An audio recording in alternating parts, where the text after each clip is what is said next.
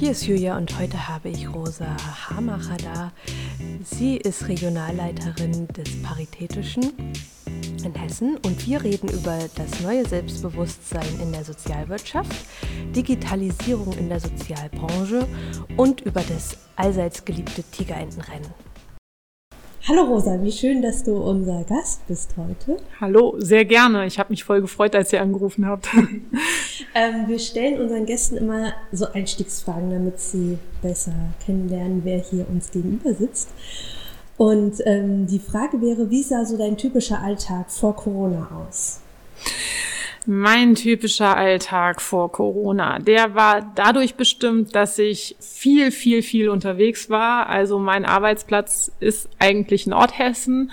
Ähm, wir sind ja vom Verband her so aufgestellt, dass ähm, wir Mitgliedsorganisationen haben. Das sind hier oben in Nordhessen insgesamt 180 und ähm, die äh, sind alle rechtlich autonome Mitglieder, wie halt in so einem Verband so ähm, das so üblich ist. Ähm, aber äh, die haben halt alle unterschiedliche Anliegen. Das sind äh, Einrichtungen von der Kinderkrippe bis zum Hospiz, von der Freiwilligenagentur bis hin zu ja, Krankenhäusern fast. Und ähm, von daher ist es immer sehr vielfältig und äh, so, ähm, ja, also man kriegt eigentlich alles mit, was irgendwie das menschliche Leben irgendwie betrifft. Ähm, und die haben immer verschiedene Anliegen und wir transportieren die dann in Politik, und Wirtschaft. Wir beraten die in, in Organisationsentwicklungsfragen und, und, und in Projektentwicklung. Und äh, ich fahre halt immer gern zu denen. Ich gucke mir das lieber an. Mhm. Das ist ganz schön. Gerade jetzt bei so Wetter wäre ich wahrscheinlich bestimmt mal auf dem Ponyhof gewesen oder so, weil der gehört dann auch dazu. Das sind also auch schöne Termine. ähm, aber das geht jetzt halt alles nicht. Das ist jetzt alles im Büro. Okay, das äh, Leben hat sich so ein bisschen verlagert. Gab es denn äh, vor Corona Projekte, die du ähm, aktiv angestoßen hattest? beziehungsweise yeah. weiterführen wolltest? Ja, es gab eins und das war eigentlich auch so, ein, so eine Herzensangelegenheit irgendwie. Ähm, und zwar, ähm, ihr wart ja auch dabei oder ihr seid ja dabei, das Projekt, das gibt's ja noch auch nach Corona. Ähm, das war Lego-Rampen äh, bauen für um eine Stufe zu, zu überwinden, für Rollstuhlfahrer, aber auch für, für Kinderwagen, also für alles das, was einem manchmal eine Stufe erschwert, weil die kann einen manchmal davon trennen, da reinzukommen oder nicht. Und da gibt's so deutschlandweit so ein Projekt, dass man mit alten Legosteinen oder halt mit Legosteinen ähm, Rampen baut, um das zu überwinden. Und ähm, das ist halt schön, weil das ist bunt, das ist ein Hingucker und ist sensibilisiert, aber auch ein bisschen für das Thema Barrierefreiheit. Ähm, und äh, ist ja einfach nur so ein, äh, ja, es ist ein kleiner Denkanstoß für den meisten Teil der Gesellschaft, aber für viele halt tatsächlich eine Alltagshilfe. Und da hatten wir in ganz Nordhessen Tonnen aufgestellt und haben Legosteine gesammelt ähm, mit verschiedenen Partnern. Ähm, und jetzt steht die Flotte im Keller und wartet auf ihren Einsatz, aber auf jeden Fall ist sie noch da und äh, sie läuft sich richtig heiß, dass das danach richtig gut geht. Ja, kommen wahnsinnig viele Rampen in Kassel, das weiß ich schon. Wunderbar. Und ähm, wie hat sich so das Thema, ihr seid ja sehr nah am Menschen dran, wie, wie hat sich das verändert mit Corona? Sehr.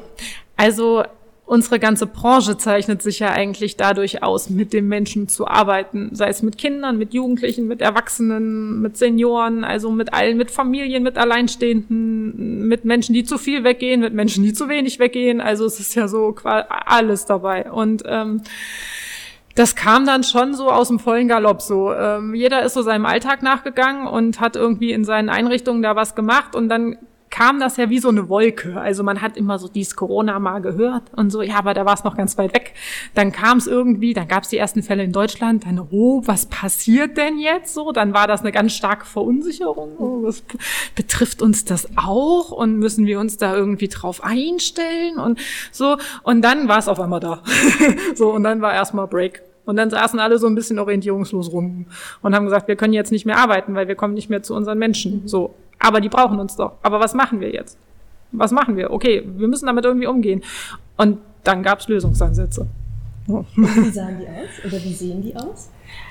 Also so eins der großen äh, Schlagworte ist halt Digitalisierung, weil einfach äh, es müssen neue Zugänge geschaffen werden. Die Menschen sind ja immer noch da. Also es ist ja so, die, die sitzen immer noch irgendwo mit ihrer Herausforderung, mit ihrem Problem oder die Zielgruppe ist noch da. Es gibt immer noch viele Kinder, es gibt immer noch viele Jugendliche, es gibt immer noch viele Erwachsene mit Beratungsbedarf und Senioren sowieso. Also so, die sind ja alle noch da. Es ist ja nicht so, dass man sagt, ihr wartet jetzt mal bis Corona vorbei ist und dann kommt ihr wieder, ähm, sondern sie brauchen uns ja jetzt im Moment mehr denn je, weil es ist ja irgendwie ähm, also wir merken ja, was Isolation mit uns macht. Also ich habe das ja schon bei mir gemerkt, dass man da ja schon anfängt, sich Gedanken zu machen, wenn man jetzt auf einmal nicht mehr seine Freunde sehen kann, seine Familie sehen kann wie gewohnt, nicht mehr sein, sein, sein, seinem Alltag nachkommen kann. Also das macht ja auch erstmal Angst. Und wenn die man dann Beschäftigung mit sich selbst ist irgendwie auf einmal so präsent. Ne? Genau, so, ja. oh, Gott, was mache ich jetzt die nächsten Wochen so? Und ähm, das hat sich ja dann alles relativiert, weil ja alle so ihr Tun hatten. Aber so das, was wir selber, ähm, was das mit uns gemacht hat, das kann man sich ja dann vorstellen, was das mit Menschen macht, die eh schon zum Teil Probleme haben Alltagssituationen zu meistern. Und deswegen war ja, sage ich mal, der Druck bei den Kolleginnen und Kollegen umso höher an die Menschen irgendwie ranzukommen. Und dann äh, war das so ein bisschen wie, äh, so nach dieser ersten Schockstarre, äh, war das dann so ein bisschen wie einmal durchgeschüttelt am nächsten Tag und ein Experimentierkasten ausgekippt, so wie man das früher kannte mit diesen Kosmoskästen so. Und dann wurden halt mal verschiedene Zutaten zusammengeschmissen, was passen kann, was nicht passen kann. Und dann ging's auf einmal. Und ähm, was ich erstaunlich fand, ist, wir haben vor Corona immer gesagt, Leute, in der Sozialwirtschaft, ihr müsst selbstbewusster sein. Ihr macht einen tollen Job, ihr müsst den auch mal verkaufen, so verkauft den und dann oh nein, wir können das nicht und oh, das ist aber das wird auch der der der Bedeutung der Tätigkeit manchmal nicht nicht äh, also kommt man nicht nach, wenn man so selbstbewusst dann sagt, was wir für einen guten Job machen und so. Ja, doch, ihr macht das jetzt, ihr macht das jetzt so. Und dann kam Corona, da haben wir das dann nochmal gesagt und jetzt ist der Zeitpunkt, da muss man jetzt Brust raus, Rücken gerade, selbstbewusst, zack, durch die Mitte. Und dann so, echt, okay, mhm. Und so drei Wochen, nachdem sich das dann alles angependelt hat, wir sind so selbstbewusst.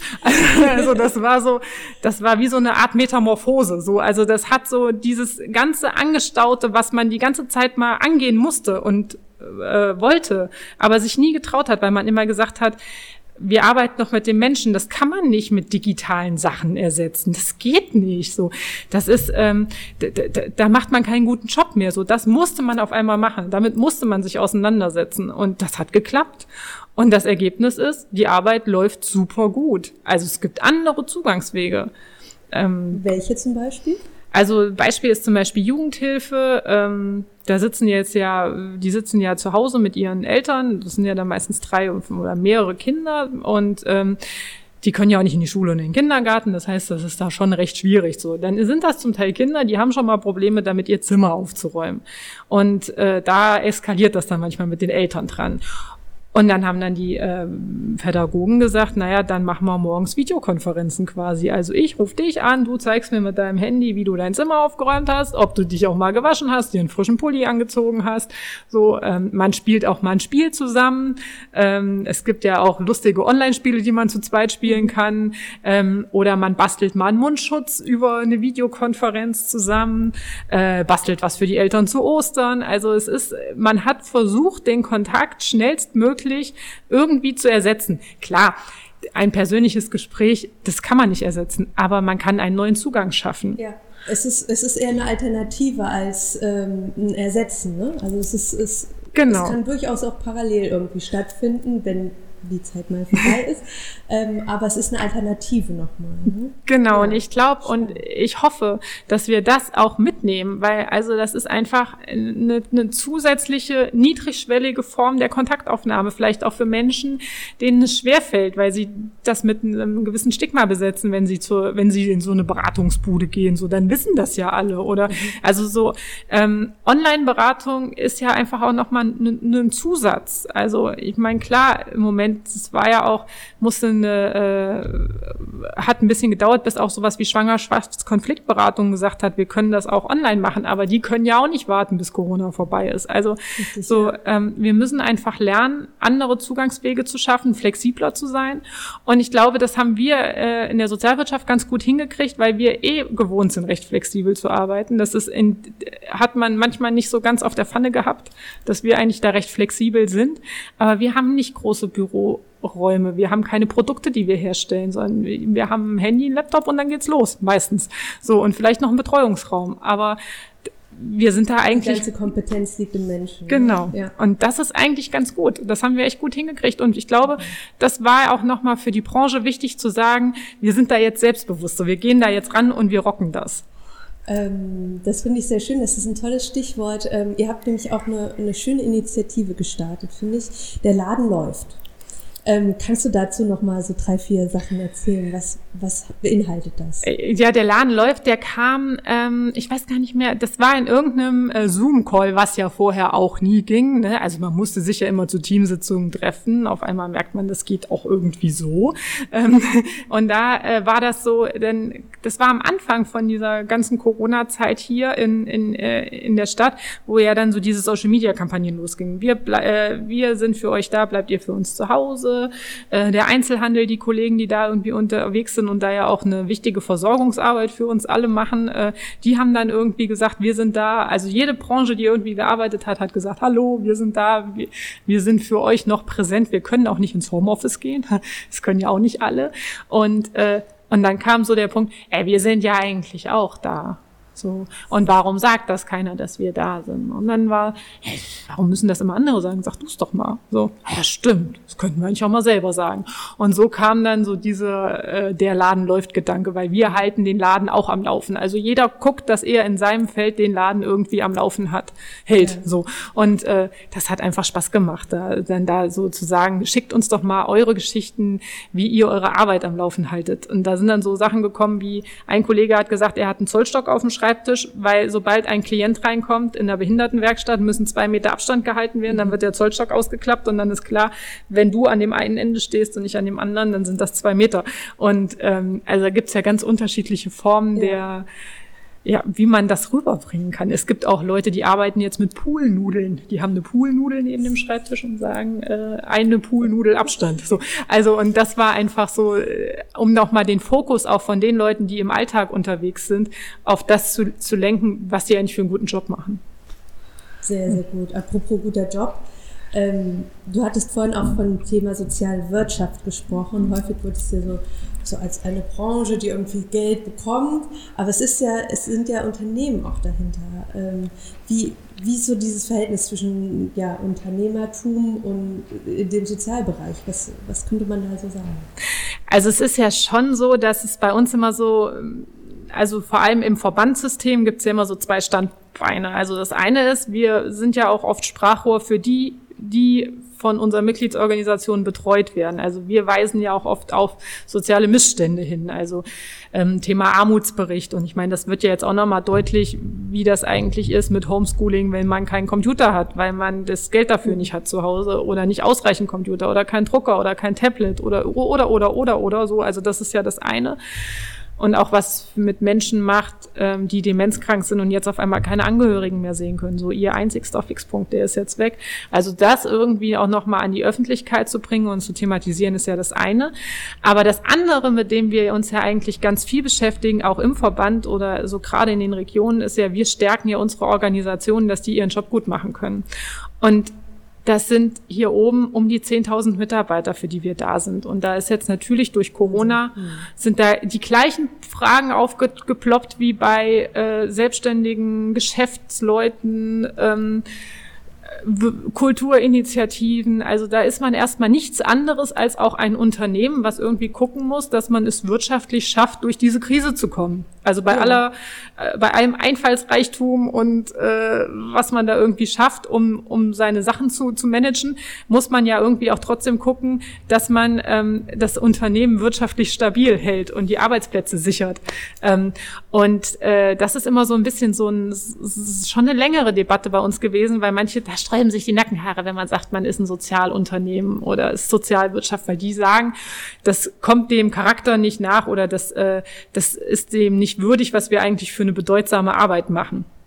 Aber auf der anderen Seite sind wir einfach Sozialunternehmen, die zu einer, zu einem Preis eine Leistung anbieten. Und wir haben halt meistens die Kommune, die oder das Land oder den Bund, die geben uns Geld. Es sind immer öffentliche Gelder. Deswegen ist es ein anderes Verhältnis.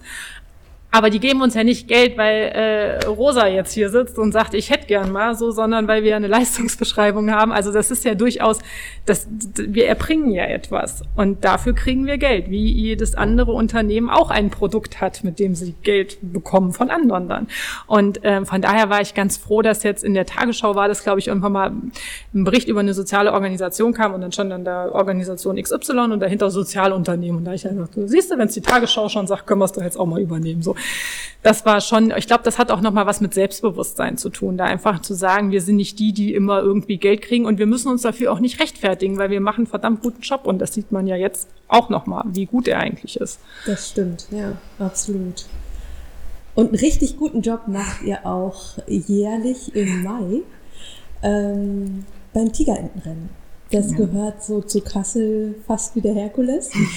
ähm, das findet ja dieses Jahr in gewohnter Form nicht statt oder kann nicht stattfinden. Nee. Was habt ihr euch da überlegt? Gibt's, gibt's Überlegungen? Ja klar gibt's Überlegungen. es war aber auch, äh, es ist auch schon wieder so ein typisches Corona-Verlaufsbeispiel gewesen, weil man ging so den Kalender durch, also die Organisation, die das immer ähm, organisiert, die ist ja in der Obdachlosenhilfe unterwegs hier in Kassel und für die ist das einfach eine auch eine, eine wichtige, ein, wichtige Einnahmefuß, um ihre Arbeit gut machen zu können. Und ähm, so als man dann die Kalender durchging, sagte man, ja, kann ja das Tigerentenrennen auch nicht stattfinden. Zack, rausgestrichen. Alle, die dann da irgendwie mit involviert waren, am nächsten Tag nach einer Nacht drüber schlafen, so, nee, nee, das geht nicht. Äh, äh, nee, wir können Kassel nicht ohne Tigerente lassen. Wir haben da auch ein bisschen eine Verantwortung und wir können das nicht. Irgendein, das geht gar nicht. Und also gerade in Zeiten wie diesen braucht man doch die Tigerente. Und also wie, wie, wie sollen wir durch den Frühjahr kommen, wenn wir die Tigerente nicht haben so? Und ähm, dann gab es auch so, wir müssen wir irgendwie hinkriegen. Und dann ähm, war klar, ja gut, Tigerentenrennen wird so nicht stattfinden, also Fulda, äh, das geht nicht. Aber wir wollten die Tigerente nicht in Kurzarbeit schicken und haben dann halt gesagt, gut, wir brauchen irgendein anderes Format. Und das ähm, wird dann wahrscheinlich so stattfinden, dass wir ähm, mehr auf Social-Media-Kanäle umsteigen und sagen, ähm, jeder hier hat ein Erlebnis mit der Tigerente gehabt. Ich meine, die würde dieses Jahr volljährig werden, die würde 18 werden. Also viele Geschichten und ähm, die kann man doch mal erzählen so und die kann man ja auch mal verbreiten, weil das ist ja auch was immer, wenn man Tigerente sagt, lächelt das Gegenüber. Ähm, also es ist ja auch schön irgendwie darüber zu sprechen und von den anderen zu lesen und vielleicht auch mal das äh, mitzubekommen, was man sonst nicht so mitbekommen hat. Das das eine. Dann machen wir, hatten wir ja schon im, oder hatte die Organisation, ja schon alles fix, die Preise, die Band Bands, die, die auftreten mhm. und so. Und die treten jetzt halt trotzdem auf, aber halt über andere Formate. Also ja, das wird auf jeden Fall geben. Und wir halten eigentlich auch an dem Datum fest, dass wir dann da eine große Ziehung machen ähm, und sagen mit den Schirmherren zusammen, ähm, es gibt dann halt kein Rennen, sondern eher so wie äh, Glücks Fee-mäßig äh, wird dann halt gezogen. Ähm, und wenn wir es hinkriegen, auch noch mit einem kleinen Online-Game dabei. Also äh, die Tigerente ist auf jeden Fall am Start und äh, ist unterwegs in Kassel, wenn auch nicht auf den gewohnten äh, äh, Trainingsrouten an der Fulda wie im Moment, aber äh, sie ist da. Und das Schöne ist, das ist dann auch wieder so, wir haben so eine große Tigerente, die ist so einmal ein Meter oder so. Ich bin immer im Abschätzen unheimlich schlecht. Ähm, und dann hat gleich eine gesagt, die brauchen Mundschutz. Weil wenn die ja irgendwo jetzt auf dem Foto ist äh, und die hat keinen Mundschutz und das sehen Kinder, Richtig. dann Vorbild. Vorbildfunktion. Ne? Also muss da, und jetzt kriegt die hier so einen großen, recht großen, weil die so hat ja einen bisschen größeren Schnabel. Aber auch die Tigerente wird dann äh, ganz vorbildlich durch die Corona-Zeit gehen und äh, hoffentlich viele Spenden für die Obdachlosenhilfe eintreiben. Ähm, wo kann man Tickets kaufen? Bei Ticket Toaster. Also es wird online stattfinden. Mhm. Ähm, das wird dann alles im Mai veröffentlicht werden. Schön. Und äh, die unterstützen uns. Und das ist auch das Schöne, dass ähm, alle Organisationen, mit denen ich so zu tun habe, eigentlich immer gesagt haben, auch gerade in der Wirtschaft, ähm, wenn sie mit irgendwelchen anderen Partnern in der Wirtschaft zusammenarbeiten, denen es vielleicht gerade auch nicht so gut geht durch Corona, man hält zusammen. Man guckt, was kann wer wie wo dazu bringen. Und also da, da, da ist einfach eine riesengroße Hilfsbereitschaft da, so Sachen irgendwie aufrechtzuerhalten. Und man fragt erstmal nicht, was habe ich davon, sondern wie kriegen wir es hin? Und das finde ich unheimlich toll. Das finde ich auch wunderschön. Das ist so eine Gebermentalität inzwischen. Man guckt eher auf Kooperationen und äh, wie kann man sich gegenseitig unterstützen. Das finde ich auch ein ganz, ganz tolles Erlebnis. Ähm, wenn wir bei dem Stichpunkt Erlebnis sind, ähm, würde ich gerne dir noch unsere drei Schlussfragen stellen. Oh. Ähm, wir würden das Ganze so machen, dass ich einfach die Sätze anfange und du sie beendest. Ähm, mein prägendstes Erlebnis während Corona war. Mein, also das war im Endeffekt, dass ich das Gefühl hatte, so Sätze wie, ähm, das geht nicht, das hat es ja noch nie gegeben, das können wir nicht machen, die existierten auf einmal nicht mehr. So, es war eine Neugierde da auf was Neues und äh, da wurde auch nicht lang gefackelt. So, da ist man recht schnell in so einen Modus gegangen, zack, durch die Mitte. Machen wir. Machen wir. Machen wir.